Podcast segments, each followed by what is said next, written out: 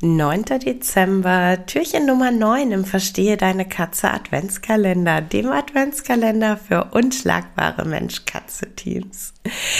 Ich habe über meine Social-Media-Kanäle aufgerufen und gefragt, Mensch, welche Themen wünschst du dir, welche Themen ähm, kannst du dir vorstellen, dass in ein paar Minuten hier im Rahmen des Adventskalenders ähm, gut zu bearbeiten sind.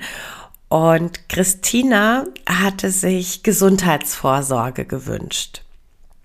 Und ähm, ich versuche jetzt wirklich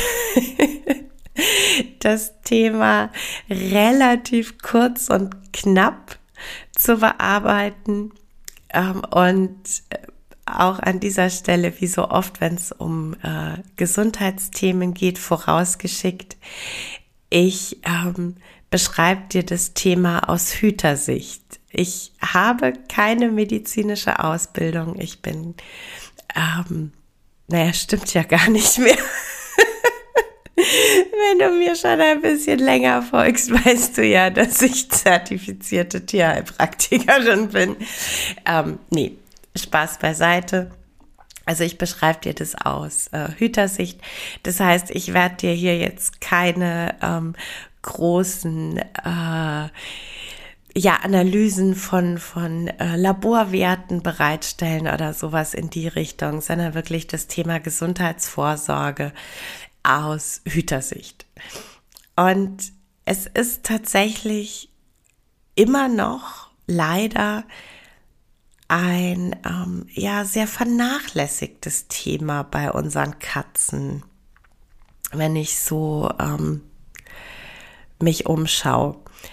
Und das hat irgendwie, glaube ich, viele einzelne kleine Gründe, die sich dann aber zu einem ja für unsere Katzen durchaus größeren Problem zusammentun. Und ich glaube, mit eins der größten Probleme ist einfach, dass unsere Katzen so wahnsinnig gut darin sind, ähm, Schmerzen und Unwohlsein so lange vor uns zu verbergen und dass ähm, viele Hüter gar nicht so richtig mitkriegen, ob die Katze irgendwie ähm, ja vielleicht nicht ganz so fit ist. Und dazu kommt dann wirklich noch, dass ganz viele Hüter, äh, ich habe in einer amerikanischen Studie tatsächlich gelesen, dass man davon ausgeht, dass es roundabout 90 Prozent der Katzenhüter sind, ähm, das Problem benennen, meine Katze geht nicht in die Transportbox, meine Katze hat Angst vor der Transportbox. Und ähm, dadurch wird ähm, ja einfach das, das Thema die Katze in Anführungszeichen eintüten und zum Tierarzt bringen ähm, auch äh, ja ähm, einfach vernachlässigt.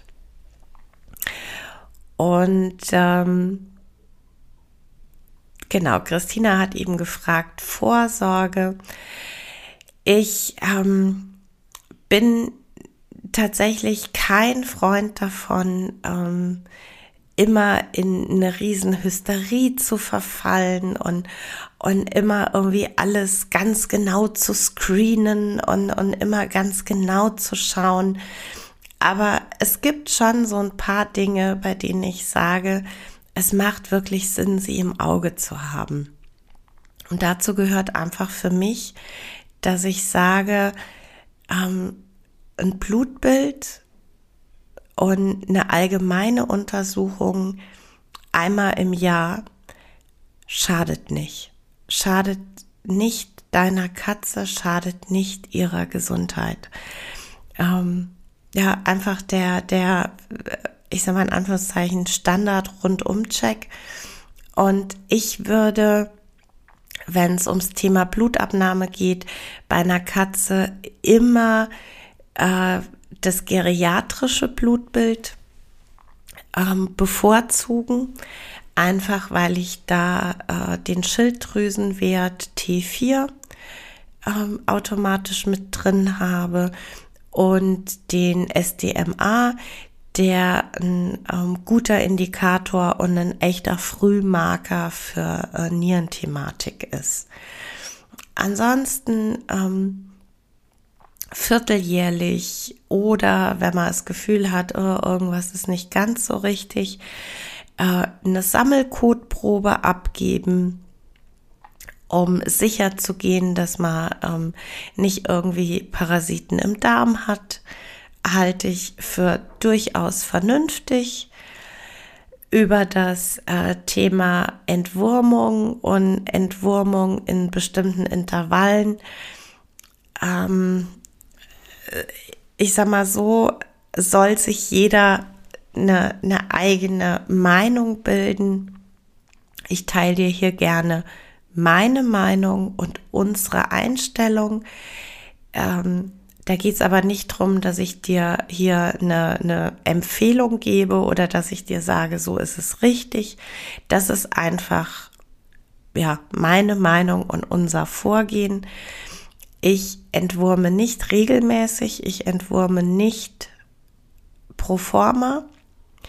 Es ist zwar so, dass ich bei einer Sammelkotprobe nicht ausschließen kann, dass ich vielleicht einen Parasiten nicht erwischt habe und äh, dann unter Umständen ein, zwei oder drei Wochen später äh, dann doch feststelle, dass ein Wurmbefall da ist. Also eine, eine Sammelkotprobe ist nicht die hundertprozentige Garantie, aber ein Entwurmungsmittel stellt keine Prophylaxe dar. Also es ist nicht so, dass ich ähm, entwurme und dann die Katze für die nächste Zeit geschützt ist, sondern eine Entwurmung ist immer ein Akutmittel. Also eine Entwurmung ähm, hilft dann akut, wenn die Katze jetzt einen Wurmbefall hat. Ähm, ich erkläre das tatsächlich ganz gerne am Beispiel von Kopfschmerztabletten. Ich nehme ja nicht Montagmorgen eine Kopfschmerztablette, weil ich denke, es könnte vielleicht sein, dass ich am Donnerstagabend Kopfschmerzen bekomme weil einfach die Kopfschmerztablette nicht als Prophylaxe wirkt. Und so ähnlich wäre es ähm, tatsächlich auch mit der Entwurmung. Aber das ist, wie gesagt, ähm, einfach ein Ding, das muss jeder für sich äh, wissen und entscheiden. Ähm, was ich tatsächlich sinnvoll finde, ist eine ähm, ja, Vorsorge die Zähne betreffend. Ich ähm, bin tatsächlich kein Freund davon, halbjährlich oder jährlich Dentalröntgen machen zu lassen, einfach weil das jedes Mal eine Vollnarkose bedeutet. Ähm, aber auf jeden Fall zu sagen, ähm, das Tier in Vollnarkose legen, ein Dentalröntgen machen zu lassen und äh, den Ist-Zustand einmal fachmännisch festhalten, fällt bei dieser Aufnahme schon was auf in Bezug auf Fall, dann direkt handeln und dann auch wirklich regelmäßig äh, nachkontrollieren, weil das in aller aller Regel einfach eine fortschreitende Geschichte ist. Ähm, aber wenn du ähm, heute ein komplett unauffälliges Dentalröntgen machen lässt, dann ähm, bin ich kein Freund davon zu sagen, ähm, lass es jährlich kontrollieren, sondern dann wirklich einfach immer wieder auch mit dem Austausch mit deinem äh, Zahntierarzt schauen, wann ist es äh, erneut sinnvoll und natürlich ganz generell in dem Moment, in dem du in irgendeiner Form den Eindruck hast, es könnte irgendwas sein. Also ähm, neu auftretender starker Geruch aus dem Maul oder ein verändertes Fressverhalten, eine Unsauberkeit, alles in die Richtung. Bitte dann auch wirklich dann die Zähne wieder abklären lassen. Ähm, den pH-Wert vom Urin kann man kontrollieren, um einfach zu sehen, ah, geht es irgendwie in eine Richtung, in, in der sich vielleicht Oxalatsteine ganz wohlfühlen könnten. Äh, da aber bitte auch nicht äh, einfach nur alleine rumdoktern, sondern da bitte wirklich mit, mit dem Tierarzt sprechen und gucken. Genau, also das ist so dieses, also jährlich ein Check-up mit großem Blutbild finde ich durchaus sinnvoll, auch bei jüngeren, auch bei unauffälligen Tieren.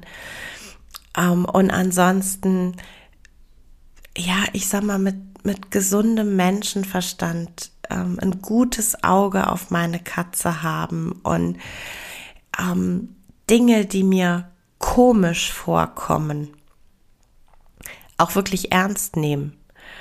Und ich sage immer, wenn mir irgendwas komisch vorkommt, Blatt Papier, Stift und kurze Notiz, Datum, Uhrzeit, was habe ich beobachtet, wie habe ich beobachtet, kurz die Situation aufschreiben und dann einfach gucken, ähm, kommt es öfter vor, beobachte ich das häufiger, ähm, was sagt mir mein Bauchgefühl? Und dann auch im Zweifel ähm, Termin beim, beim Tierarzt machen, mit dem Tierarzt durchsprechen, Tier angucken lassen.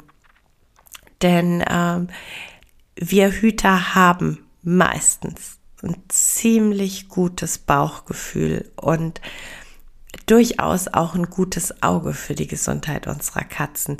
Wir müssen es uns nur wirklich zutrauen und bewusst machen. Und äh, deshalb bin ich da tatsächlich so dieses kleiner Notizzettel kurz aufschreiben, gucken, in welcher Häufigkeit ich die Beobachtung mache.